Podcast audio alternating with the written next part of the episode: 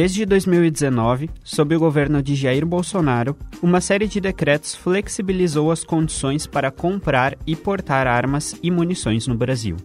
A mais ampla dessas medidas é de 2021 e, entre outras ações, alterou de 4 para 6 o número máximo de armas de uso permitido para pessoas com certificado de registro de armas de fogo. Passou a permitir que colecionadores, atiradores e caçadores, os chamados CACs, comprem até 60 armas sem a necessidade de autorização expressa do Exército. E dobrou a quantidade de munição que pode ser adquirida por desportistas. Este decreto, no entanto, foi suspenso neste mês por uma decisão liminar do ministro do Supremo Tribunal Federal, Edson Fachin. Na decisão, que ainda deve ser avaliada pelo plenário virtual da Corte, o ministro aponta que a suspensão dos decretos é urgente porque as eleições aumentam o risco de violência política. Para conversar sobre o tema e o cenário armamentista no Brasil, o Converso Humanista recebe o gerente de advocacy do Instituto Sol da Paz, Felipe Angeli, e o sociólogo e tenente-coronel aposentado da Brigada Militar, Dagoberto Albuquerque. Eu sou o repórter Guilherme Jaques. E eu sou a repórter Pamela Maidano. Queria começar falando sobre a discussão do armamento no Brasil, que atualmente opõe dois lados. O argumento de um é que as armas elas podem retrair e diminuir as situações de violência no país, e o outro diz que o, as armas elas aumentam esses episódios violentos. Então queria pedir para que vocês trouxessem a visão de vocês sobre esse assunto. A gente pode começar com o Felipe. Olha, na nossa visão não tem muito dois lados, na verdade. A gente a gente até combate um pouco esse tipo de divisão, é porque é quase como se a cloroquina tivesse dois lados, que o tabaco, se tabaco dá, dá câncer ou não tem dois lados. Uh, não há muito dois lados. Uh, o que a gente tem hoje é um consenso científico nacional e internacional que aponta a causalidade entre o aumento da circulação de armas e a violência, especialmente a violência letal. Obviamente, não outros fatores vão, vão, né, vão, vão ter interferência, vão ter efeito sobre a questão da violência, que é um fenômeno complexo, multicausal, uh, em que vários elementos né, se associam de forma diferente, em países diferentes, em regiões diferentes, em sociedades diferentes, com efeito no aumento ou na diminuição do crime. Esse consenso hoje demonstra que você tem uh, em centenas de estudos, meta-estudos que, que estudaram vários estudos ao mesmo tempo para rever essa, essa, né, esses dados, rever essa, esses resultados. Todos, uh, isso estou dizendo daqueles sérios, né, publicados em revistas acadêmicas, revisados por pares, um pouco a discussão que a gente teve bastante durante a pandemia, uh, enfim, sobre aquilo que, que é confiável aquilo que é aquilo que é, enfim, um pouco de crença popular. Obviamente, que né, existem outros elementos, uh, enfim, acesso à renda, trabalho, lazer, nível educacional, índice de desenvolvimento humano, uh, políticas para jovem, mas o fato é que a gente vai ter, a gente tem essa a arma como um dos principais fatores criminógenos. Só acho que para concluir, acho que tá aí tem uma a seguinte questão. Então assim, o que diz a ciência é, é que né, só existe um lado. Óbvio que a ciência sempre pode ser, ser alterada, a ciência sempre uh, pode evoluir e muitas vezes conceitos mudam. Agora, hoje a gente não tem nada que indique o contrário. Para concluir esse, esse início, uh, Bolsonaro e seu governo eles têm se felicitado né, aí de uma queda na redução de homicídios, uh, apesar da história de, de, da explosão aí no, no acesso a armas de fogo. Primeiro que assim, a gente tem um, né, nenhuma política ela gera os seus efeitos imediatamente, né? Você toma uma decisão política, ela vai apresentando seus efeitos ao longo né, do, do tempo. Uh, obviamente que né, os, as consequências máximas das políticas vão começar a se fazer sentir ao longo dos anos. Para vocês terem uma ideia, há uma pesquisa da Universidade de Duke de Stanford, que, que, que é recentíssima, agora de junho desse ano, se não me engano, ou julho, máximo, uh, que pegou 27 cidades norte-americanas durante um período de 30 anos e fizeram uma análise após a aprovação de porte de arma de fogo, autorização de arma de porte, do porte de arma de fogo, de andar armado nessas cidades. Uh, em todas houve um aumento no, com essa decisão né, do fogo, houve um aumento no número de, de, de, de, de crimes violentos. E só que esse, o efeito máximo a, da, da, da, mudança, na piora uh, da segurança pública desses lugares, ocorreu há três anos, em média, três anos após a data da mudança né, da, da, da, da, legislação.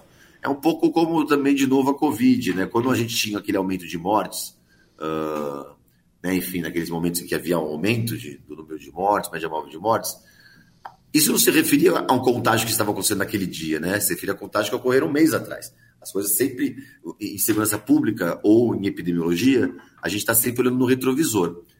Uh, então, acredito que. Ah, e sobre essa questão do, desse aumento da, da, da queda, né, que o governo tem se, tem se enfim, né, fez citado tanto como se tivesse associação à sua política de armas, é importante lembrar que, na verdade, não há uma queda, há uma estabilidade. Houve uma queda em 2018, uh, grosso modo, né, uma, uma questão maior, e desde então a gente tem uma, uma estabilidade mais ou menos nos patamares que a gente teve até mais ou menos 2013, quando começa, a partir de 14, entre 14 e 17, uma guerra de facções, especialmente no norte uh, né, do Brasil, e que fez em 2017 a gente tem ter um pico no número de homicídios, o recorde do número de homicídios da nossa história, 2017, justamente no auge dessa guerra de facções. Uh, e a queda ocorre em 2018, antes de Jair Bolsonaro ser eleito. Então, o que a gente tem de informação, de fato, é, essa causalidade, essa externalidade negativa na, na circulação de, de armas de fogo. Dagoberto? Bom, eu, eu concordo com o Felipe. É, a gente não, não, não, não, não conseguimos, as estatísticas né, comprovam é, a questão da letalidade enquanto há um, um, aumento da circulação de armas de fogo, de armas de fogo, perdão, o aumento da letalidade, aumento dos crimes é, violentos letais intencionais, aumento dos números de feminicídios. Claro, há, há algumas é, é, alguns períodos de estabilização das estatísticas, mas a gente percebe que o, o número, né, e, e, é muito, muito difícil falar com o Felipe, que é o cara que mais domina as estatísticas sobre armamento aqui no, no Brasil, digamos assim, o Instituto Sou da Paz, né, um dos, né, junto com o Fórum Brasileiro de Segurança Pública, entre outras organizações respeitadas. Mas é, eu trago aqui uma experiência né, pessoal, né, é, que acho que serve para ilustrar um pouco é, o que está tentando se fazer no Brasil. Né? O que está tentando se fazer no Brasil é criar uma cultura armamentista que a nossa sociedade não tem. A nossa sociedade brasileira não tem uma cultura armamentista né? Ela não tem uma cultura assim. É muito pelo contrário. As pessoas até têm um receio de ter arma em casa. As pessoas não gostam muito de ter né, é, contato com arma, coisa e tal. Né? Então está se querendo criar uma cultura armamentista e se criou uma lenda urbana de que é, quanto mais armas, né, mais liberdade as pessoas vão ter, né? Então, a, a, e hoje o, o aumento de das armas em circulação ela está associada à questão da liberdade, né? Aí tem um slogan lá do nosso presidente, né? Povo armado jamais será escravizado. Isso é uma grande falácia, né? Isso é uma grande besteira. É, eu, eu trago, que eu queria trazer como experiência pessoal, é que eu sou, eu sou tenente-coronel da, da Brigada Militar, aposentado, né? Eu, eu fiquei 31 anos na Polícia Militar, dos 31 anos eu fiquei 20 anos é, na atividade fim, é, fui diretor do Presídio Central de Porto Alegre, aqui, que é um dos maiores presídios do Brasil. Então, eu tenho alguma experiência nessa questão é, das armas, da criminalidade, né, pela minha experiência profissional. E, ao longo do, do, do, do meu itinerário profissional, eu, principalmente na década de 90, ali na, na metade dos anos 90, nós tínhamos muitos crimes é, mais violentos com o uso de arma de fogo, que eram os crimes de roubo a banco, que em Porto Alegre era muito comum, né? aqui no Rio Grande do Sul muito comum, os crimes de roubo a banco e tal. Hoje o crime migrou um pouco para atividades mais lucrativas e menos é, arriscadas. Né? O tráfico de drogas é, é uma, uma, atividade é, menos arriscada, quando não há um confronto entre facções, que nem nós estamos tendo aqui em Porto Alegre, e mais lucrativo. Então, é, se abandonou um pouco essa, muito, muitas armas assim em circulação na rua, é, roubos violentos, crimes violentos. Né? Aqui, isso é realidade Rio Grande do Sul, pelo menos aqui, né, Felipe? E aí, uh, eu aprendi muitas armas ao longo da minha trajetória, muitas armas. A gente circulava, tinha ocorrência, rouba banco, a gente abordava, prendia carro cheio de arma. Às vezes a gente fazia uma abordagem corriqueira, tinha arma, né? E, e o que eu quero dizer para vocês é o seguinte, ó. Nesse tempo, jamais, jamais, nenhuma vez, sequer, eu aprendi uma arma sem procedência. Nunca. Todas as armas que eu aprendi eram armas com procedência. Armas com numeração raspada, tinham sido roubados de uma casa, de um colecionador, é, de um policial, né, todas as armas com, com procedência. É, o que eu quero dizer com isso? O que eu quero dizer é que é, esse, esse afrouxamento né, que a gente vê, ele é extremamente nocivo, né, porque perdeu-se o controle né, é, sobre as armas que estão em circulação. Mas é, isso, acho que a gente vai abordar isso aí um pouquinho mais adiante, mas é, voltando a, a, essa primeira questão central, então eu acho que realmente é, não existem dois lados, né? Então, o aumento da circulação de armas, ele é, representa insegurança, representa aumento de, do número de crimes violentos, letais, e é isso, em primeira análise, é isso. Uh, a gente está em ano de eleição, né? E a gente está num cenário político bem polarizado, né? Eu acho que talvez o mais polarizado que a gente já passou. E armar a população, mesmo com uma justificativa desportiva, não seria talvez inflar ainda mais um cenário que já está tenso, né? Porque a gente tem acompanhado as, as eleições, o, o que anda acontecendo. E além de crimes eleitorais, a gente está vendo pessoas sendo assassinadas, né? Uh, mediante a apoiar um partido ou o outro partido. Uh, quais seriam as problemáticas né, que vocês, tanto o Dagoberto quanto o Felipe, uh, veem né, de talvez armar a população? É, né, isso infelizmente acho que faz parte de um processo mais macro de deterioração sociopolítica no Brasil, né, ao longo dessa última, dessa última década. Acho que uma primeira coisa importante dizer é que uh, no governo atual, e especialmente nessa política de armas, nessa política armamentista desse governo, que me parece que né, não é a, a, maior prioridade, está entre as principais prioridades né, do, desse governo, que é a expansão né, do, do, do acesso a armas e munições.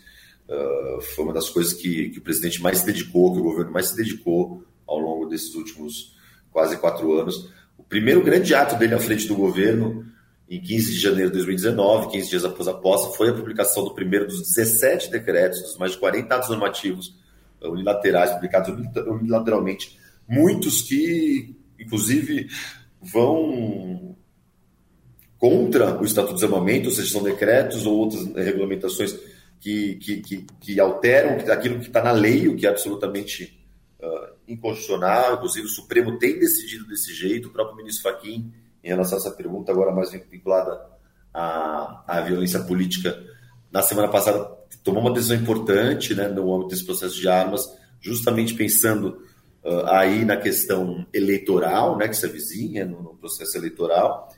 Uh, mas tem uma coisa que me, me chama atenção nesses uh, quase 10 anos que eu, que eu acompanho esse tema de, de armas, que no Brasil, grosso modo, sempre houve dois principais argumentos daqueles que são favoráveis à arma de fogo, né?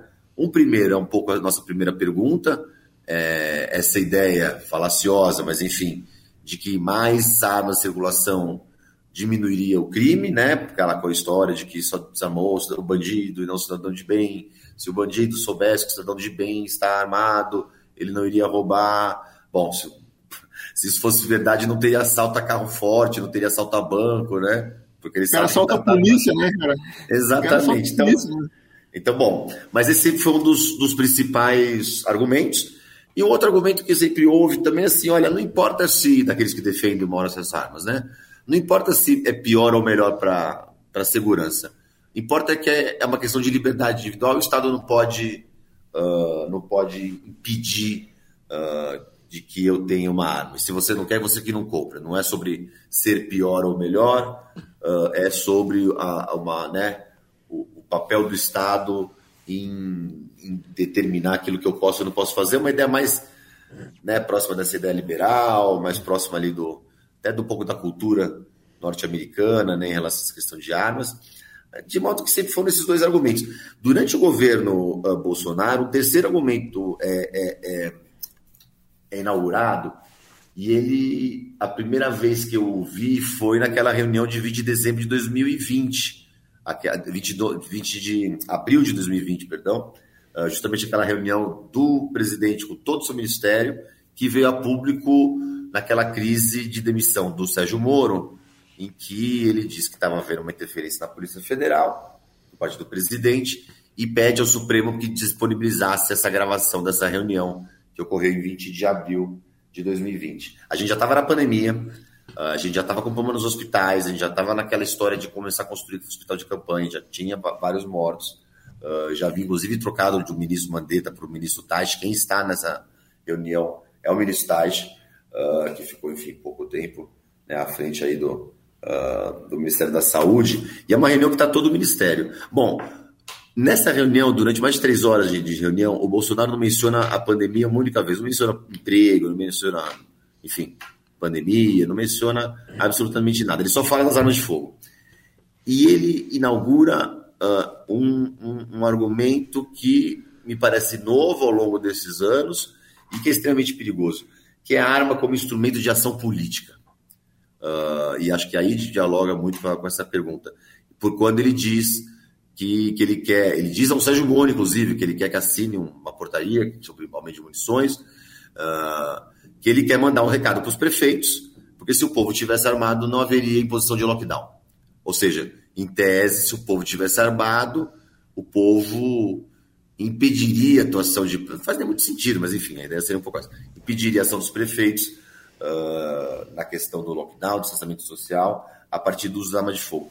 E desde então, esse argumento é repetido, começa a repetido primeiro pelo círculo próximo do presidente, seus filhos, e depois começa a caminhar aí junto a outras figuras aí do, do, do bolsonarismo.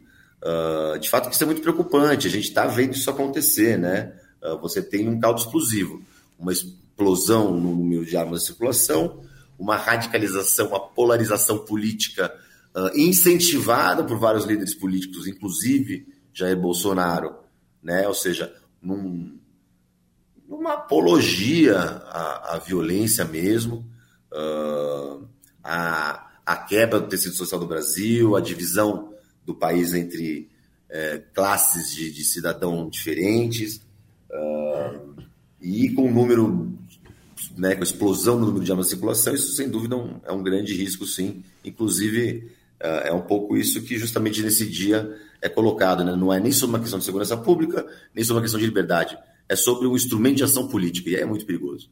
Dagoberto? Todos os dias a gente tem visto né, essa questão não só da, da, da polarização política, mas a gente tem visto uh, o aumento de casos. É... Ontem, por exemplo, em São Paulo, o camarada fuzilou a, a, mulher no meio da rua. Não sei se chegou, se já chegou a ver essa notícia aí, Felipe. Tá vendo agora de manhã. Parque São Rafael, alguma coisa assim. O camarada simplesmente estava com um fuzil no meio da rua e ele fuzilou o carro da mulher e que estava a mulher e os dois filhos. Entendeu? Colecionador, é, é, colecionador de armas, né? Colecionador e atirador esportivo.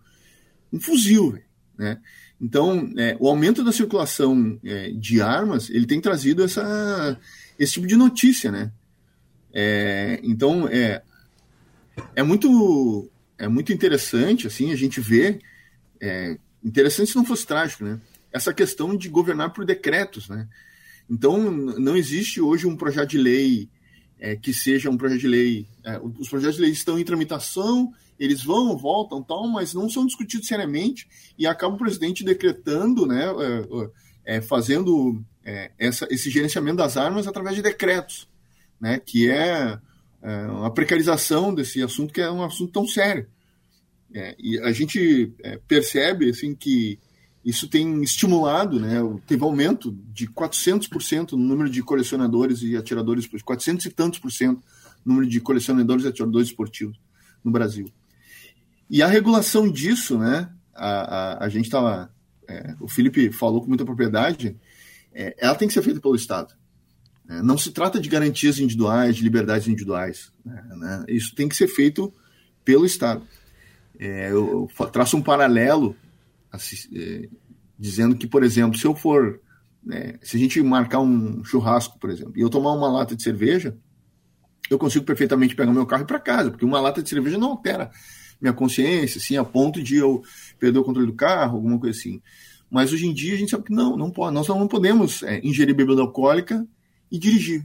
Por quê? Porque isso se trata né, é, da gente tutelar né, algo que é coletivo. Então o Estado ele tem essa responsabilidade de tutelar coisas que são, né, é, ele, ele tem essa possibilidade de cercear esse direito individual. E isso é mais ou menos o que acontece com as armas. As estatísticas comprovam que armas em circulação elas aumentam os índices de criminalidade. Então o Estado ele precisa tutelar, regular essa, essa intervir, né, nessa circulação de armas. A gente tem um, é, ter, ter, armas, ter armas no Brasil nunca foi proibido, sempre, sempre teve, as pessoas tiveram armas, né? E talvez a gente, grosso modo aqui falando, a gente pode até achar que talvez, né, esse projeto de lei, num ajuste lá entre as liberdades individuais e as liberdades coletivas, talvez possa é, passar lá um projeto de lei que possibilite que as pessoas tenham arma, né, tenham porte de arma. Só que isso precisa ser extremamente bem regulado, bem fiscalizado. Hoje a gente não tem, por exemplo, a, a necessidade de que as, as, as munições sejam é, marcadas, né? Então há um descontrole. Então, o, o, que, o que, que deveria haver, né? O camarada deu um tiro, a gente tem que pegar aquele cartucho e tem que traçar uma linha, né? De onde aquela munição foi comprada, onde ela foi fabricada, onde ela foi comprada, quem comprou, onde ele mora, né, onde ele trabalha, que arma ele tem. Né, isso, esse é o controle que tem, tem que ter.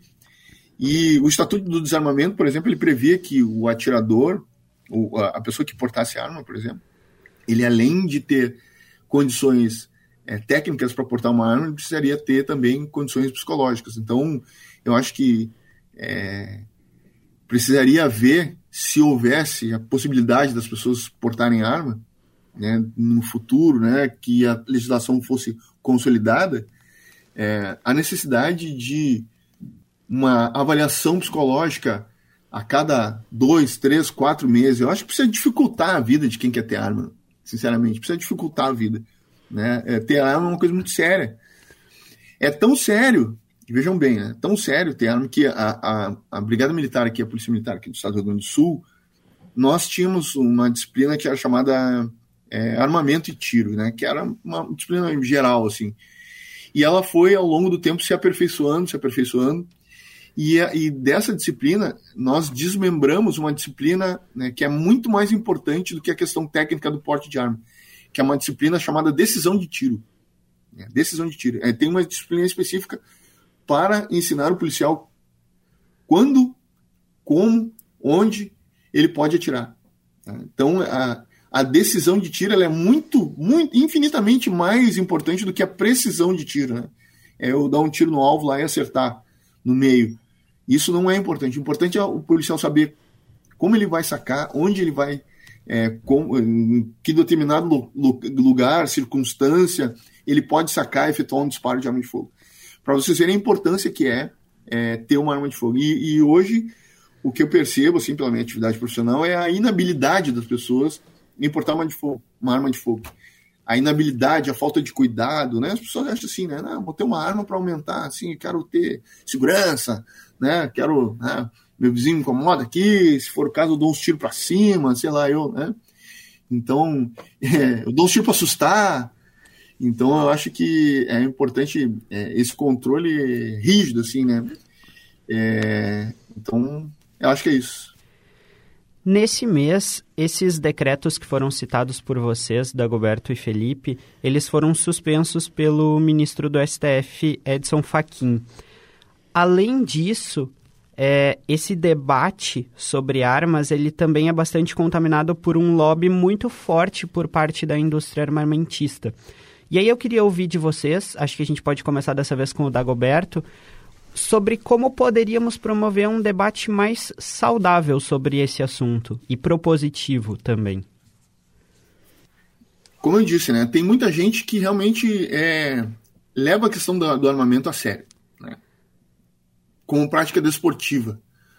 E eu não acho isso ruim, né? Tem muitos clubes de tiro, pessoas que praticam atividade esportiva mesmo com, com arma de fogo, né, que gostam, que se dedicam, né, que têm responsabilidade, têm cuidado, guardam sua arma em lugar seguro, né, que realmente conhecem arma, conhecem munição. Então, talvez a gente precise realmente é, aprofundar o debate num, numa esfera é, ampla e democrática, a fim de que essas pessoas possam ser contempladas com uma legislação é, rigorosa, de muito controle, uma legislação é, moderna, sofisticada, né, de que, que vá proteger essas pessoas que eventualmente quiserem né, ter o porte de arma em casa. E, por outro lado, também uma legislação que seja uma legislação que puna com rigor aquelas pessoas que é, desviarem dela, né? aquelas pessoas que é, é, comprem, por exemplo, armas e munições legais, tráfico de armas, tráfico de munições. Aqui a gente tem uma fronteira muito grande, né? Tem fronteira com fronteira aqui no Rio Grande do Sul, aqui com o Uruguai, pessoal né?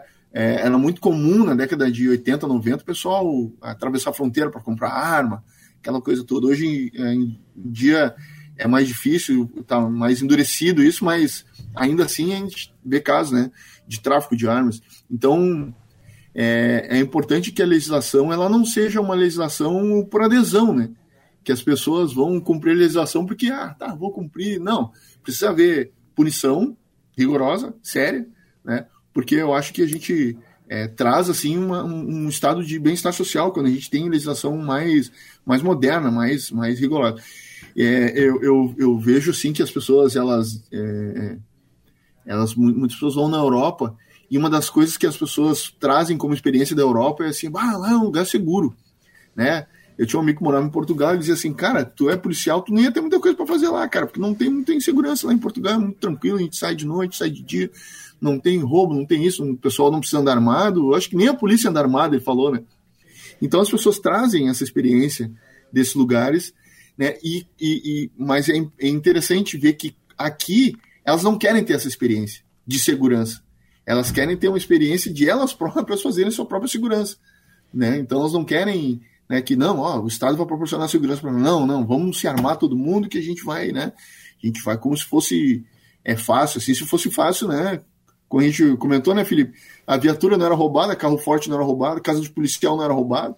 Né? Então, é isso. Felipe?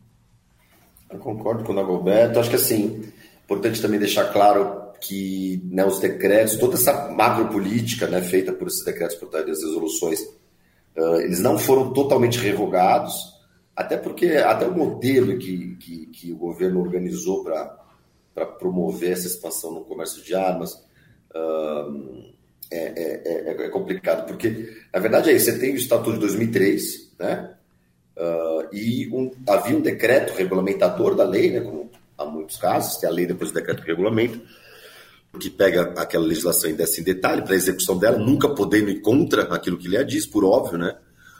E a gente teve só um decreto desde 2004 até 2018. Uh, obviamente, esse decreto foi alterado pontualmente, algumas coisas, mas basicamente foi esse decreto que vigiou desde então.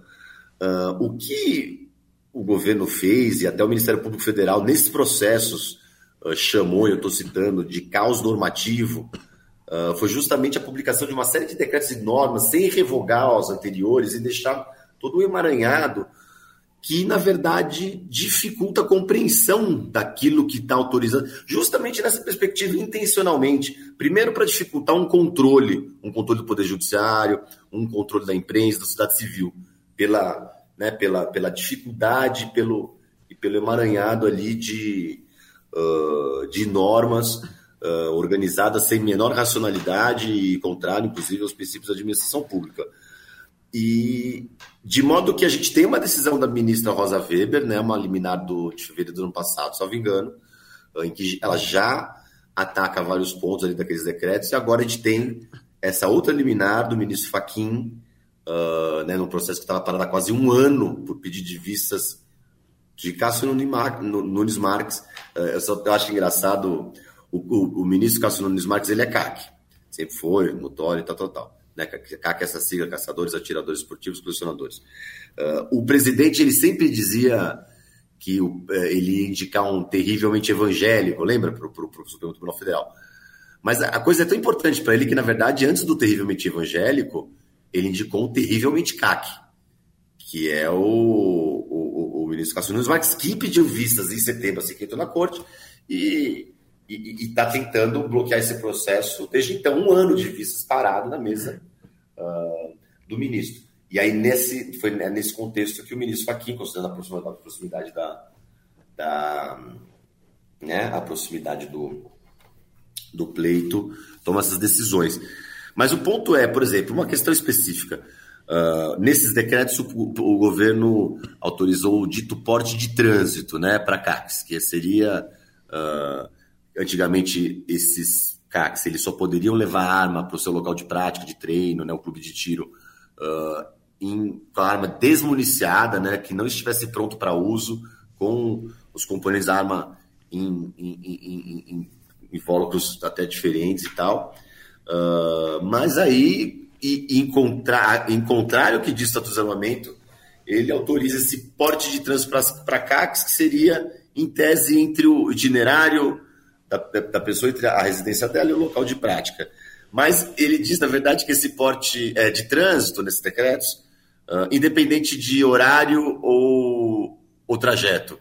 O que, na verdade, ou seja, é claramente um porte disfarçado. Independente de horário de trajeto, que é um absurdo, porque no fim do, do dia cria algo que a lei expressa no seu desarmamento uh, e dizer que não há porte de arma de caráter nacional, exceto para policiais. Ou seja, nenhum cidadão pode ter um porte de arma que vale no Brasil inteiro. Se houver, ele tem uh, numa região específica que é definida uh, ali.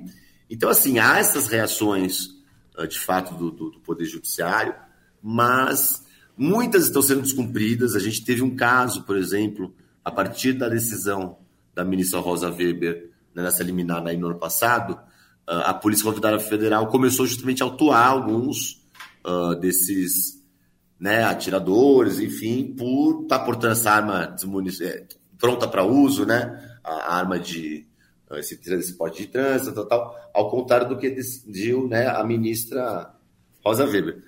O, ao saber desses grupos de CACs, né, que havia CACs que estavam sendo prejudicados, enfim, uh, pela decisão da ministra que a Polícia Rodoviária Federal estava uh, cumprindo uma decisão do Supremo, uh, né, enfim, mas hoje em dia as cumprir decisão do Supremo já virou uma coisa exótica, mas... E ele foi, o, o, o Eduardo Bolsonaro foi ao, ao diretor da Polícia Rodoviária Federal que após a visita do, do Eduardo para reclamar desse tratamento que uh, para reclamar que a Polícia Rodoviária Federal estava cumprindo, cumprindo uma decisão de uma ministra do Supremo e a Polícia Rodoviária Federal soltou uma diretriz naquele dia uh, dizendo que não era para cumprir a ordem do Supremo, que não era para uh, você fazer nenhum tipo de, de controle nesses CACs. Olha só o nível de gravidade. Ou seja, há uma reação do, do Judiciário, Uh, são manifestamente ilegais todas essas alterações normativas, na medida em que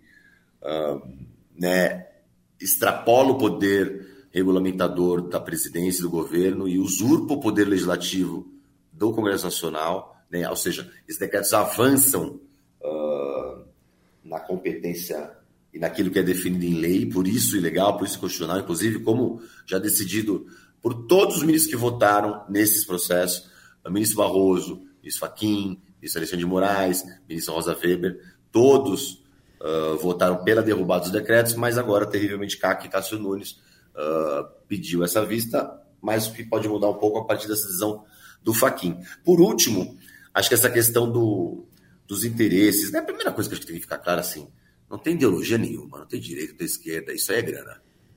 Essa questão do, do, dessa expansão, esse interesse todo dessa expansão do comércio de armas, uh, pelo menos para as pessoas, uh, enfim, mais à frente desse processo, isso é sobre dinheiro.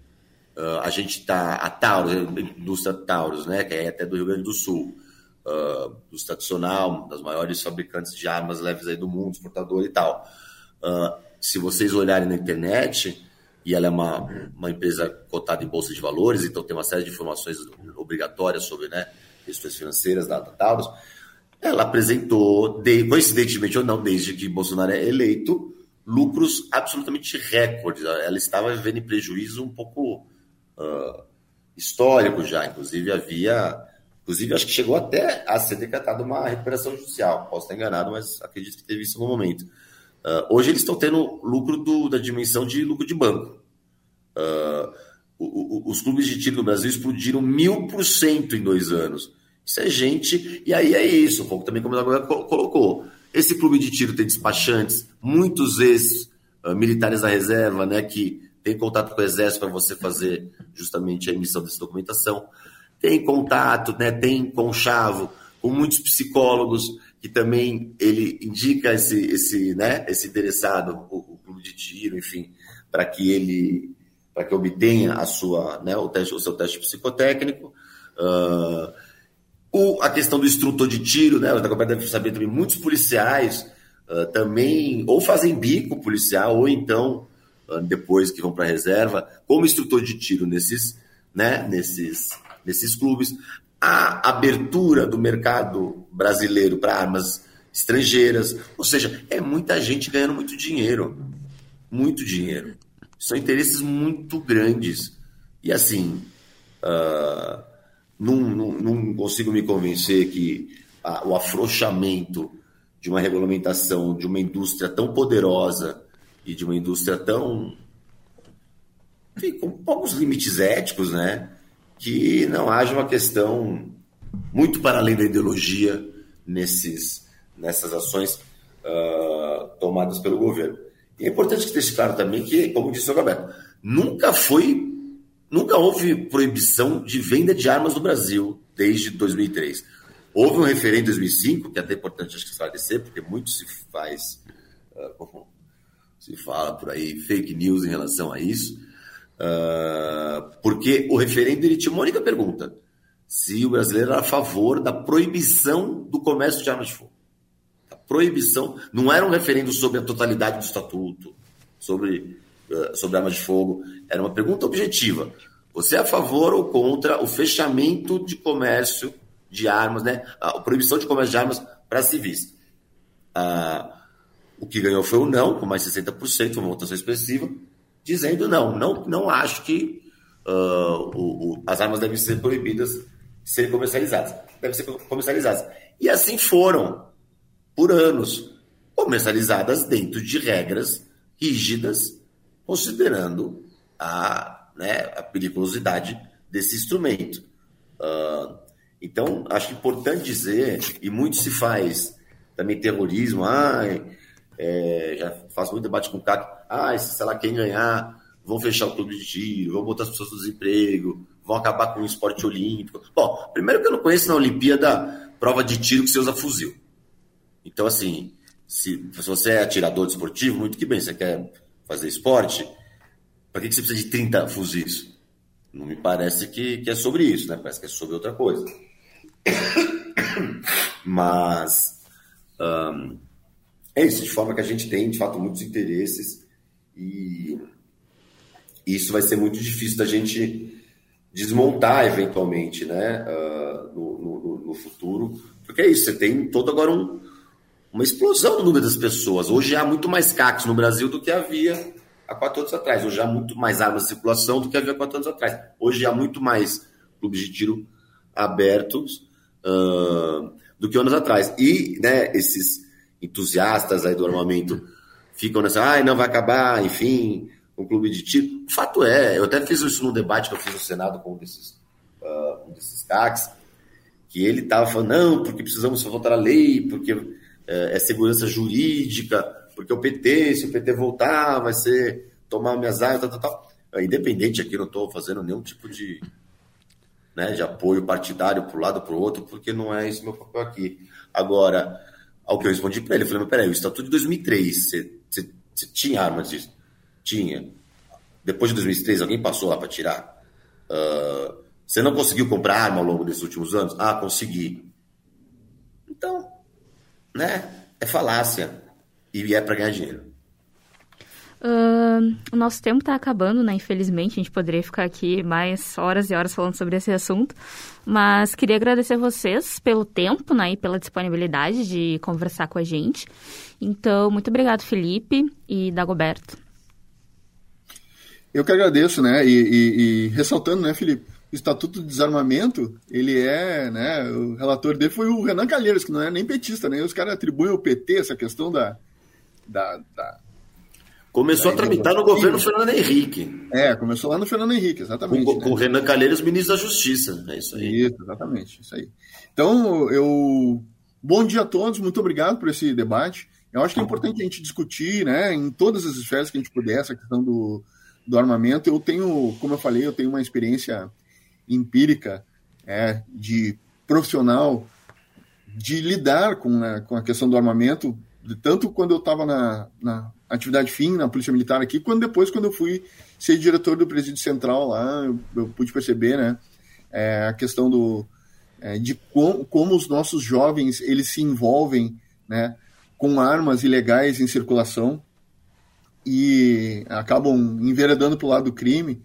É, a gente, lamentavelmente, aqui no nosso país, a gente é uma fábrica de exponencial, né, de, de, de elementos fora da lei, digamos assim, né? A gente consegue fazer com que um, um cidadão que é, fique nas mãos do Estado ali 5, 10, 15, 20 anos, desde os 5 até os 18 anos, ele fica na, na tutela do Estado e depois ele envereda para o lado do crime, né? A gente consegue, uh, consegue essa façanha, digamos assim. E as armas de fogo, elas estão muito ligadas a essa questão da criminalidade, então acho que é importante a gente discutir. Meu respeito total, né? a essa universidade, meu respeito total a, a essa instituição aí, né, que o Felipe representa, que é o Instituto Sou da Paz, que vem desenvolvendo um trabalho tão importante no nosso país. Obrigado, prazer, Dagoberto, conhecê-lo. É isso aí, estamos à disposição. Esse foi o quinto episódio do podcast Conversa Humanista, produzido por alunos da URCS. Com a apresentação de Guilherme Jacques e Pamela Maidana, a técnica é de Neudimar Rocha. Até o próximo episódio. Até o próximo.